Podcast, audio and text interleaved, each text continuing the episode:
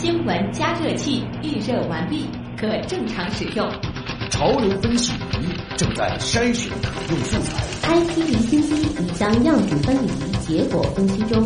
知识对撞机过载冷却中，即将进行下一次充能。一切准备就绪，可以开始实验。可以开始实验。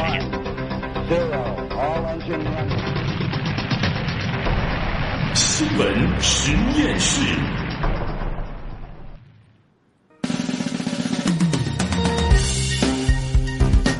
资讯背后有内涵，新闻里边找知识。欢迎大家来到有可能是最长知识的广播新闻节目《新闻实验室》。各位好，我是旭东。好，再次来预告一下这一小时咱们会关注到的两个话题。首先呢，就是这持续的高温酷暑天，很多人都在想，这样的天气它到底是怎么会形成的，又会持续多久？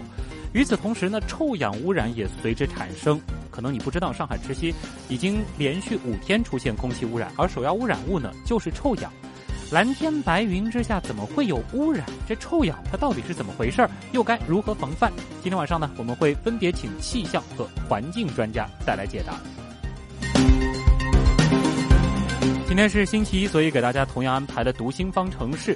上海市总工会最近呢是发起了一个关于职场委屈的网络调研，结果显示，领导和公司的要求成为职场委屈的最主要来源，而大部分职场人受到委屈之后呢，往往就会选择忍一忍就过去了。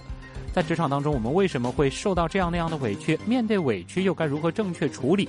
今天晚上的读心方程式呢，将邀请心理专家好好的来聊聊职场里的委屈事儿。好，同样要欢迎今天晚上陪伴大家的实验助理叶星辰。叶星辰，你好。徐东好，各位听众晚上好，也欢迎大家下载新闻加 APP，在阿基米德关注新闻实验室，同样可以在蜻蜓 FM 新闻实验室专区或者是喜马拉雅东广新闻台专区找到新闻实验室的专辑。那每天阿基米德直播帖的下面有我们的互动规则，参与互动就有机会获得由格瓦拉生活网提供的全国通兑电影券以及各种惊喜福利。好，谢谢叶星辰。那接下来呢，咱们就一起来关注一下这持续的高温天以及随之而来的臭氧污染。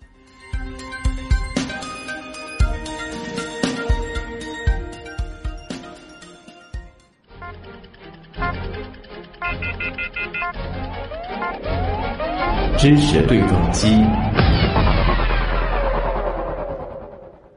这两天，估计很多上海的朋友啊，彼此照面。刚开始的这个暖场话题，通常都会聊这天儿真的是非常的热。的确，最近什么东西最火热？那可能就是咱们深城的气温了。从七月二十号上海正式出梅开始，这一波持续高温的酷暑天就来了个无缝衔接。比如说，今天上午上海市再次发布了高温橙色预警信号。徐家汇今天测得的最高温度是三十五点九度，而明天预计徐家汇的最高气温仍然会达到三十七度。虽然说这炎热的天气让人有点受不了，但好在这几天的天呢，真的是挺美的啊，可以说是风和日丽，而且感觉也是比较通透的，能见度很高。但是有人就说了，大家千万别被这好天气的假象所迷惑了。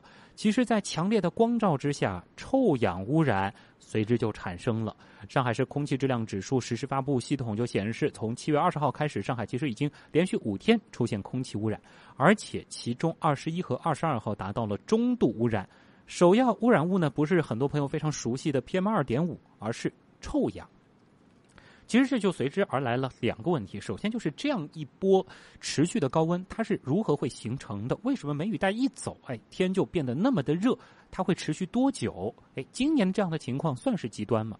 另外就是臭氧污染又是怎么回事呢？它的确具有很大的迷惑性，因为它往往在风和日丽、天空晴朗的时候发生。人置身于其中的时候，甚至会感染，哎，感慨这空气感觉还不错，根本意识不到。甚至呢，很多人哎都会觉得这样的天气哎，只要太阳不是特别晒啊，这个外出活动活动、运动运动也是不错的。那么，为什么在蓝天白云之下会出现臭氧污染？哎，夏季臭氧污染物高发，它和高温天彼此之间又是一种怎样的联系呢？这个话题我们会分别邀请气象和环境专家来谈一谈。我们首先先来连线的呢，也是我们的一位老朋友了，来自上海市气象局的首席服务官吴瑞。吴瑞老师，你好。哎，你好，徐东。哎嗯，听众朋友们，大家好。哎，咱们先和大家来聊一聊这波嗯高温啊。的确，大家的最近一段时间对于这气温的关注程度嗯非常的高，因为嗯感觉就是出梅之后一下子嗯就那么热了。再加上嗯前两天，其实最高气温是达到了四十度，这个红色预警也嗯发布过了。嗯，那么今年的这种情况，呃，算是特殊吗？呃，应该说就是说，今年呃，我们从出梅七月二十号出梅以后啊，就是一波的这个连续的高温，就是等于是六天了。这一次是六天，而且这个高温啊，都是我们称为这个高温的一个比较高的级别，叫酷暑天气了。嗯就是三十七度以上啊，而且是连接连的六天。我们原来预报呢是在六到九天这样一个情况嗯啊、应该说这个指标一下子就用了差不多了。啊那后面可能我们现在预测呢，就是可能三十七度的高温还是会有，但是这个四十度以上的这样的一个这个极端高温的情况呢，可能会呃这个可能性不大。嗯呃，因为呢，这个就目前来看呢，因为出梅以后啊，出了带高压呢控制在这个长江中下游地区啊，而且是非常稳定，而且我们上海是处于这个副热带高压的中心的部位，所以它这个就是我们的这个高温啊，可能一浪这个接着一浪。嗯包括就刚才徐总提到的，就是是不是那个正常？应该说就是说，其实还是蛮反常的，因为大家知道，其实虽然大家可能一直会讲，哎呀，这个天气这么热，是不是到四十度了？但是其实，在一百四十三年以来，就是我们徐家汇有气象记录以来，其实也只有十天是超过或者达到四十度的日子。那我们、啊呃这一次其实是在我们的历史上能够排到第第第四位了哇啊！这次的这个等于是一百四十三嗯年以来，这个夏天就是才能排到第四位，应该说也是相对是比较反常的。是，嗯，这个的确是遇到了一个比较罕见的高温天气。那么像嗯持续这样一段时间的这种高温啊，连续好几天出现在三十五度以上的这种天气，这算是常见，还算是比较罕见了。呃，这个也是应该说跟历史上相比，就是我们应该说就是二零呃一三年嗯是非常的特殊，它对它将近要十几天了，那个都是在这个甚至于就是说出这个出现这个四十度的这个情况啊，它就是在呃基本上占到了这个三就是三成了，嗯就是就是说有有三天都是这个破了历史记录了，就是二零一三年这个情况，那那是非常极端。嗯那但是就是说，我们现在这样的三十七度以上的这样一个连续的高温，其实还是在我们历史上也是比较罕见的。对，这的嗯确很多上了年纪的人都说，除了二零一三年之外，好像也没嗯见过连续那么多天那么热的。对啊，对，呃，您刚刚提到了，因为嗯我们就像这个周六的时候创下这个一个四十度以上的这样高温的这种情况，是因为上海是正处在这个副高的当中。嗯嗯，对，这就是上海，因为这个，其实我们原来的就上海的一个相对典型的盛夏天气呢，它嗯是一个高温晴热，但是午后多雷阵雨天。气。对，但我们这一次呢，就是说，呃，其实我们前面这个六天啊，嗯。其实除了一些郊区以外，有一些零零星星的雷阵雨，其实我们市区基本上都没有下对，这个雷阵雨天气，所以这个雨水的降温作用啊是非常有限。啊，呃，这个是怎么回事呢？因为感觉上就是这嗯种盛夏天儿，呃，这个哪怕中午很热，应该会积蓄嗯一些这个水汽到空中，然后下午嗯来一场雨，这感觉也比较爽。嗯为什么今年会出现就是雨会相对比较少呢？对，这个是两方面原因。一方面呢，我们处于这个副热带高压的中心。嗯如果说我们处于副热带高压的边缘的话呢，它其实还相对是有一些冷暖空气的汇合了。啊，那这个可以扰动我们，就是说因为其实我们这个天气是非常热，但是可能需要水汽，包括需要一些就是我们讲的这个对流的活动啊。啊但是在这个副热带高压的中心部位呢，它其实相对这个天气啊是非常稳定的。哦，但是这个气温呢又非常高，然后它的这个这个虽然我们就是说可能呃温度一高嘛，它其实是对流应该说是更加多的，对但是因为我们缺乏水汽，另外一个呢，我们的这个就是相对这个我们垂直分层啊，它非常均匀，所以它就是就像一个这个油跟水这样的一个一个情况，啊。就是它它不是那种搅动的很厉害，嗯。然后它可能就这样的话呢，它的这个对流的这样的一个活动啊，它就被抑制掉了。啊。所以我们就是处于一个非常晴热、少雨的嗯这样一个阶段。所以这个气温啊，它就就是往这个这个基本上它的这个阳光的增暖作用啊，它其实是一个呃一就是没有没有任何的抑制了。所以前两天虽然看见天空当中其实是这个白云朵朵的，有的时候也会看到这种呃垂直方向感觉比较高的这个积云，但是它并没有下下来，就是这个原因，因为它每一层都比较稳定，分层对分层非常稳定。对啊，这个情况今年也算是比较特殊的，因为我们是处在副高的中心。对对，就是我们一般来说都是处于副高的边缘了。就我们可能如果说呃有大家对前面几年或者说我们对上海天气有点熟悉的话，基本上我们都处于副高边缘，然后雷阵雨是比较多的，特别是像这种午后或者是这个六点七点的这个时候，经常会因为太阳落山以后，这个温度啊这个差异会大一点，温差会变大，然后就是再加上有些水汽呢，它就可能会呃有更多的这个降水了。对。啊。这两天的确很明显，对，对，但今这次我们的这个空气是相对，就是说我们的这个气压什么都是比较稳定的。嗯，哪怕是到了晚上没有太阳之后，感觉气温下降的也不是特别的明显。对对对，那大家其实就关心了，这波高温会持续大约多久啊？好像说这周是会有一些降水，是吗？啊，对，就是从这个明天开始呢，应该说就是富勒带呢，它是进入了一个减弱的一个周期。嗯。但是呢，就是我们说高温还是靠温，但是那个就是三十七度、三十到这个这个三十九度、四十度这样的情况呢，它相对就会少一点了。就酷暑另外一个方，哎，对，酷暑会少一点。那另外一个方面呢，就是午后的对流呢，它可能相对就会更多一点。嗯。因为这个副高一旦它这个这个这个气压它有所降，就就是那个呃副热带高压有所减退啊，并这个减弱以后呢，然后它的。就相对于就是我们讲的那个气流啊，就是外界的一些冷空气啊，包括一些混合的气流啊，它就更容易去呃侵入到这个这个这个本地，然后就可能产生这种对流的可能性会大一点。所以我们的这个可能考虑这个最近这这个七天里面呢，可能还是存这个有这个高温，但是这个高温可能这个。幅度啊，它可能还在三十五到三十六度这样的一个情况。那包括今天，因为是就是降到了三十五度了，最高气温啊。但依然感觉还是挺热的啊。那其实也就是说，呃，虽然说上海在之后一段时间还是会被副高控制，但是因为副高它本身它的这个能量减弱了，所以说它更容易和周围的一些这个冷空气发生一些这种这个这个交换，然后就会下一些雨。那这样会缓解这种持续的这种晴热的状态。对对，而且可能会有一些中断，就是比如说三十四度啊，或者是出现一些三十度、三十四度左右的情况啊啊，那那就但是我们。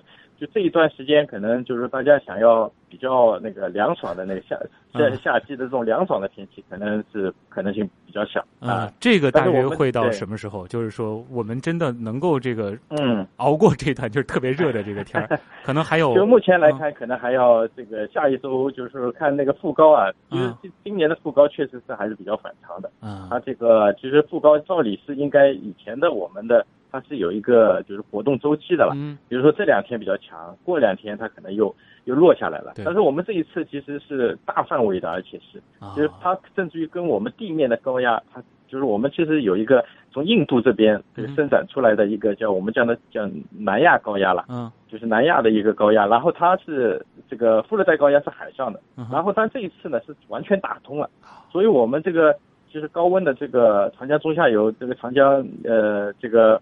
呃，江南的这个整个这个地区啊，就是那个都是非常炎热无比啊。对。然后那个我们曾经有一句笑话，就是说这个南南方实现了集中供热了。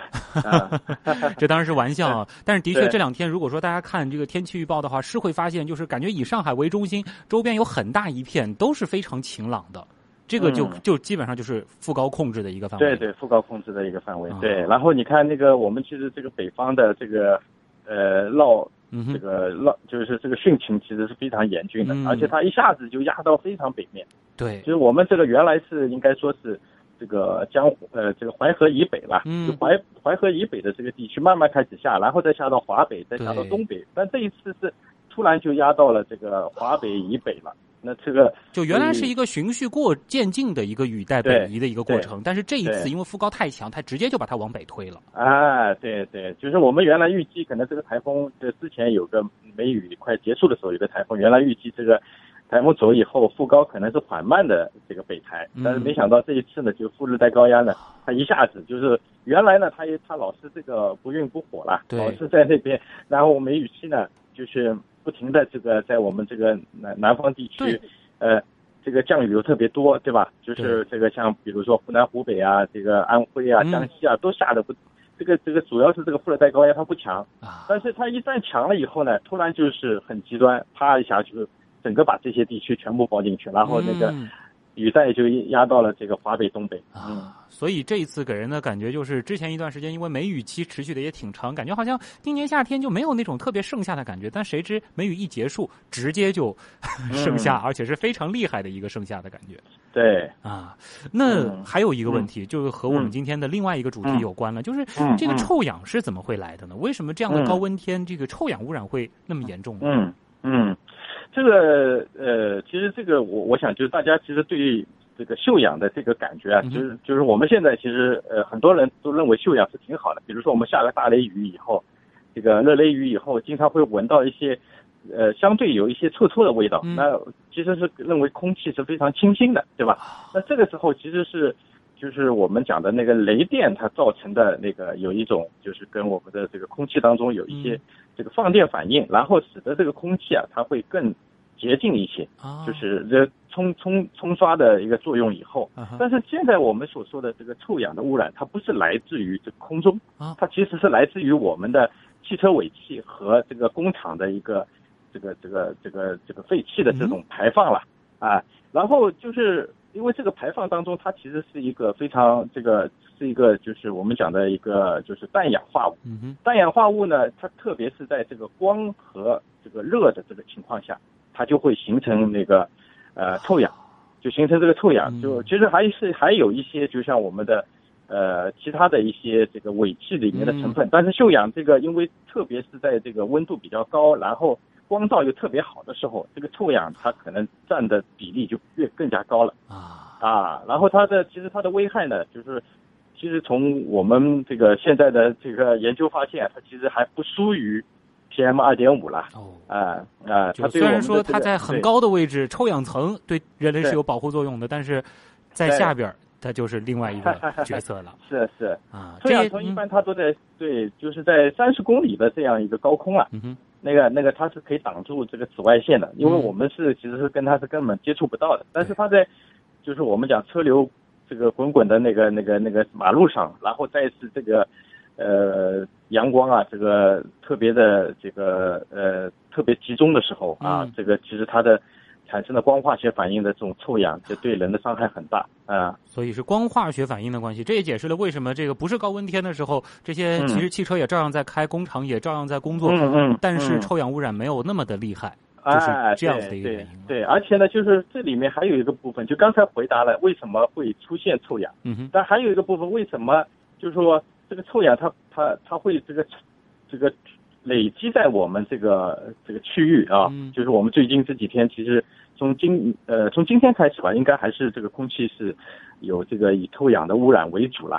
那就是说，这个是跟我们在副热带高压这个当中气流的运动啊，它非常缓慢，所以它的排放机制又比较差，所以它就一直沉积在。就是我们这个副热带高压的这个中心的区域的这些地方，就就这个其实这个危害就就就更加而且您说了是沉积在中心这个区域，那恰巧上海现在其实就处在这样一个区域当中。对对啊，所以这个也只能就是期待着这个高温天啊，它逐渐的这个退去之后，这可能臭氧的这样的这个污染也会相对的嗯减小一些。是的。好，那也再次感谢咱们的老朋友，来自上海气象局的吴瑞老师给我们带来的分析介绍。再见。好，再见。嗯，的确啊，高温天和臭氧的关系看来是密不可分的。但同时呢，我们也应该更加的需要重视啊。前面也提到的，就是汽车尾气当中的氮氧化物，以及工业工艺当中哎排放的这些挥发性的有机物，这些呢是造成臭氧污染的元凶。不过呢，前面我们也说了，臭氧很多人会觉得，哎，听上去像是个正面角色，不是说这个保护地球的臭氧层吗？怎么摇身一变它又是污染了呢？它它到底是地球卫士还是健康杀手呢？这是一个需要分开看的问题。关于这个问题呢，我们也采访了上海环境科学院大气环境研究所的高级工程师钱华老师，我们来听听钱老师的分析。我们地球大气层的结构是总共分五个层次，从下面往上数是对流层，第二层就是平流层，这个臭氧层就在平流层里面，其他还有中间层、热层层、叶伞层。叶伞层就是地球上的大气跑到宇宙当中去了。那么平流层是风霜雨雪、云和雾都发生在这一层。你乘飞机的时候，飞机会剧烈震动、颠簸。那么平流层呢？它里面包括了一层的臭氧层，这个臭氧层实际上它就是由于太阳光的紫外作用以后，把臭氧分子激活以后，使它氧分子分解了，分解，但是它这个是处于非常活跃，它会跟氧结合，就变成三个氧原子组成的新的物质，我称之为溴氧或者叫臭氧，一般呢我们专业上叫溴氧。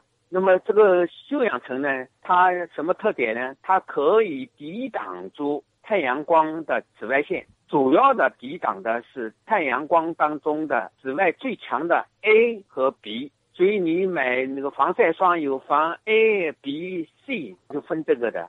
那么臭氧层就是可以抵挡天外来客紫外线，因为如果没有臭氧层，紫外线就折射到地球表面，就会。杀死湖泊里面的浮游生物，那么就会影响生态系统。另外，它会灼伤人的皮肤，使人的白内障增多等等。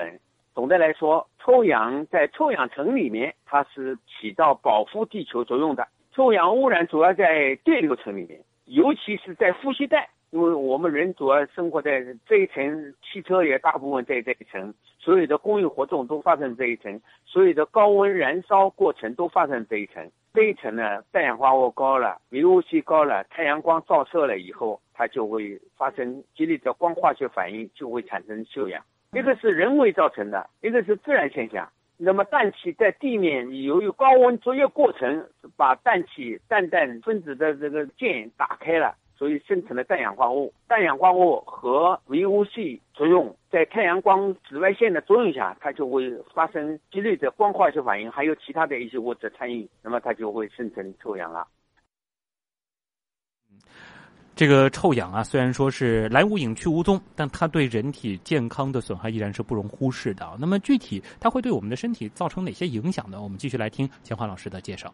人当然了，刺激眼球。眼睛会辣辣的，刺激呼吸道，咽喉炎、眼病会上升，会影响人的心肺功能，会使人的免疫力下降。它还会对这种电缆线、塑料构件、金属构件产生腐蚀。在太阳光底下，臭氧有腐蚀性，强氧化剂啊。哦那么，根据臭氧对人体健康的影响呢？其实我国也规定了空气中臭氧浓度的上限值，一般监测值超过每立方米一百六十微克的时候，人体就能够明显的感觉到不适了。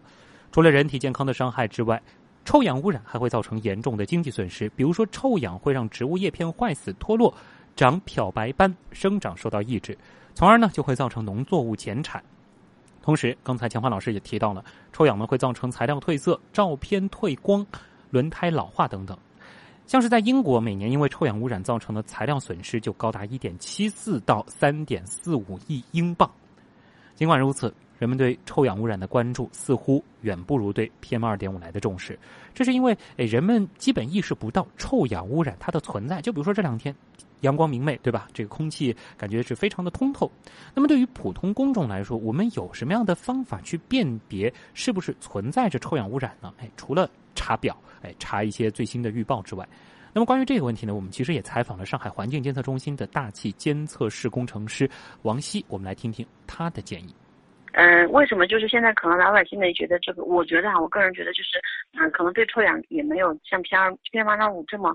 这么这么关注啊，就是因为臭氧呢跟二点五呢是不，因为二点五呢可能它跟我们的能见度是直接息息相关的，所以一般二点五高的时候呢，能见度肯定比较差的。但是臭氧不一样，可能你看起来蓝天白云的，但实际上臭氧浓度会比较高。还有一个原因呢，我觉得也可能是因为像 PM 二点五这样的话，特别是在重污染季节啊，就秋冬季节比较严重的时候呢，它是一个持续的，就是就是你会一直看得很差，就是白天也差，晚上也差，有时候会连续几天。但是臭氧不太一样，臭氧因为它有非常明显的日变化，它高主要是出现在下午，因为它是光化学反应产物嘛，所以它在光化学就是有太阳的时候，就是温度比较高的时候，这个时候它的这个反应的速率最最快，然后这个生成的也最快，那所以说它的臭氧浓度会最高。那么到了晚上。到了一般的晚上，然后一直到第二天的上午的时候，它的浓度会下降。